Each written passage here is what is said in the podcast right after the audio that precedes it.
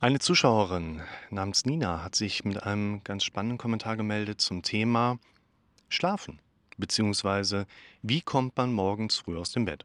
Vermutlich, schreibt sie, bin ich depressiv, aber im Grunde verfolgt mich dieses Thema schon seit meiner Jugend. Der Wecker klingelt und ich schlage ihn einfach aus, im 10-Minuten-Takt. Es geht nicht selten stundenlang so. Was für ein Wahnsinn dass man sich dann fühlt wie der letzte Versager.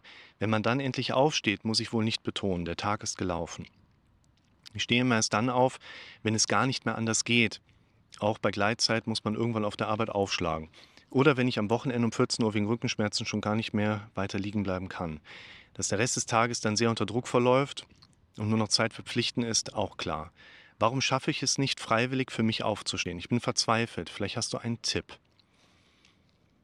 Ich finde, dass die Fragestellung von der Zuschauerin eine ganz spannende ist, weil es sehr viele der Aspekte mit anschneidet, die ich hier in diesen Videos, die ich in meiner täglichen therapeutischen Arbeit die ganze Zeit mit drin habe. Und dazu gehört beispielsweise, warum bestimmte vielleicht Störungsmuster von uns erlebt werden, warum diese auftreten, welchen Namen man ihnen geben kann, wie wichtig es ist, zu differenzieren, dass der Name einer Störung nicht die Ursache dergleichen ist. Ja.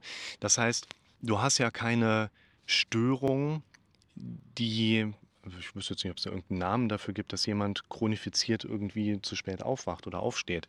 Ähm, aber im Grunde genommen erlebst du ja eine krasse Prokrastination im Alltag. Du hast ja eingangs schon geschrieben oder die Zuschauer haben es geschrieben, dass da vielleicht eine Depressivität vorliegt. Dann wäre ja die klassische Vorstellung, okay, jemand ist depressiv und deshalb kann er nicht aufstehen.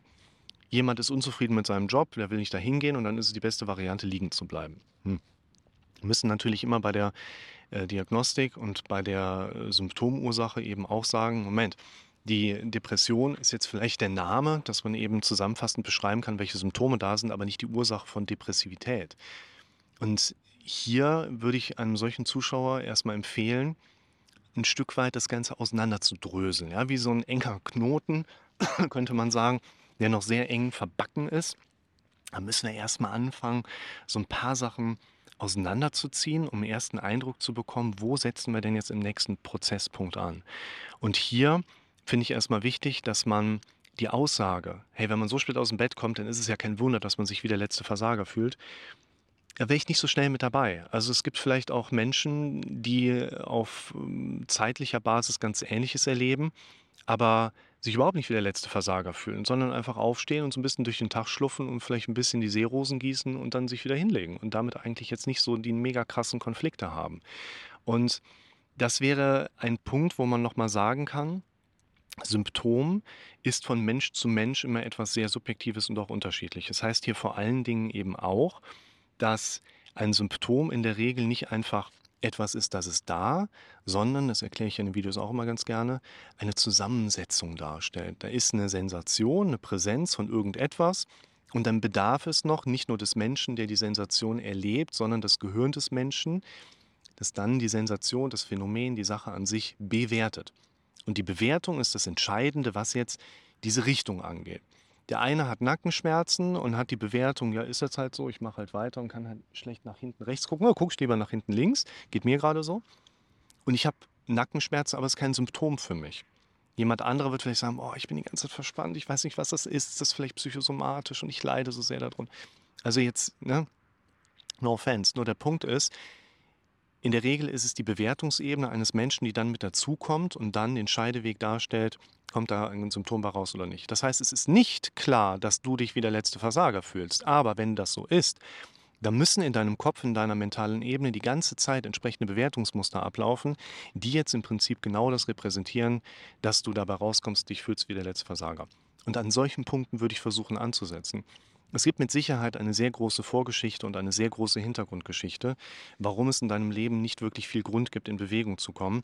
Aber dann vom Kopf noch in Form von Kritik einen obendrauf zu bekommen, macht die Sache natürlich nicht besser. Merkt euch, Menschen werden durch Kritik nicht besser. Wenn ihr Kritik von euch selber hört, dann ist das in der Regel nichts, wo ihr euch selber kritisiert. Ne? Das macht der Automatikmodus des Kopfes. Das heißt, ihr erlebt Kritik und lasst die im Zweifel immer wieder stehen und dadurch kann sie auch zunehmend wirken. Lob wird selber ausgesprochen. Lob, Push, Positives kommt in der Regel nicht von alleine, müssen wir selber dahin bauen. Du kannst keine Therapie machen und fängst plötzlich an, um noch hier oben Lob mitzubekommen. So funktioniert unser Kopf nicht. Man könnte auch sagen, negative Gedanken kommen von alleine, positive musst du dir selber erarbeiten. Und wenn hier eine solche Problematik besteht, wo zum Beispiel ein Mensch wirklich sehr stark protrahiert, in einen gewissen Prozess zu kommen, zum Beispiel zur Arbeit zu gehen. Also da muss man natürlich auch sagen, am naheliegendsten ist, du hast jetzt keine so tolle Arbeit. Ansonsten würde es dich ja irgendwie damit hinziehen. Ja? Was diese Bewegungsenergie angeht, wir fühlen uns häufig blockiert durch etwas. Stillstand im Sinne von, ich bin durch irgendetwas blockiert. Was ihr aber beachten müsst, Stillstand kann ja auch schlicht dadurch kommen, vor euch ist alles frei, aber ihr habt halt keine Energie, die euch in irgendeine Richtung gerade anschiebt. Das ist auch ein ganz wichtiger Punkt. Und das würde ich dann eben einer Zuschauerin hier auch empfehlen, eben im Großen und Ganzen nochmal zu schauen, nicht nur, wie sind die Umgangsformen hier drin auf der mentalen Ebene, sondern eben auch, wie ist denn dein Leben? Also viele Leute, die hier in den Videos Hilfe suchen, kommen auch erstmal vielleicht mit der Idee hier rein, da ist ein Therapeut, der scheint was zu können. Ich mache mal da irgendeine Frage, positioniere einen Termin und dann kann er vielleicht mein Problem fixen, ohne dass ich mein Leben verändern müsste. Genau das funktioniert halt nicht. Also wer vielleicht in der Richtung mal ein bisschen was gucken will, verändere dein Leben, nicht deine Symptome. Könnt ihr in meinem Kanal mal suchen und dann könnt ihr euch da so ein Stück weit dran informieren. Deshalb würde ich hier einmal empfehlen, wir müssen tatsächlich erst einmal herausarbeiten, wie ist denn Status quo auf deiner mentalen Ebene? Welche Dinge sind da, welche Dinge sind noch nicht da? Welche Bewertungsmuster kommen mit rein. Ganz wichtiger Punkt. Du gehst echt nicht gut mit dir selber um. Werd mal ein bisschen gutherziger zu dir selber. Schreib diese Nachricht, liebe Nina, die du mir geschrieben hast, nochmal neu, aber quasi durch den Filter geschoben. Wie würde die Liebe das formulieren? Einfach mal so ein bisschen weniger ja, da reinzubringen. Und was ich eben auch ganz stark nochmal in den Vordergrund setzen möchte vielleicht kommt dann jemand dabei raus und sagt, ja, aber ich denke gar nicht negativ über meinen Job, ich denke auch gar nicht negativ über das Schlafengehen. Nach eigentlich habe ich gar keine negativen Gedanken, aber dieses Problem steht trotzdem. Wir Menschen haben Probleme, weil wir Dinge tun, die wir lassen sollten und Dinge noch lassen, die wir tun sollten. Es kann sein, dass die Nina zu keinem Zeitpunkt negativ über ihr Problem nachdenkt. Es kann aber auch sein, dass die Nina noch in keiner Art und Weise in anders, in positiv, in lösungsorientiert über diese Kiste nachdenkt. Ich kann hier von dieser Stelle vielleicht nicht unbedingt verraten, also sagen, was ist die Lösung für die Nina.